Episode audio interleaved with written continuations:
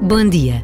A atualidade exige um olhar e um escutar crítico da parte de todos nós.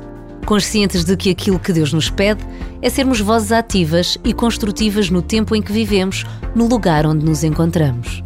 Só assim será possível transformar, refazer, reconstruir realidades e relações que enfrentamos.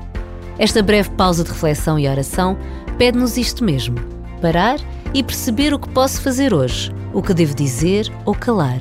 De que forma posso tornar melhor este dia que começa?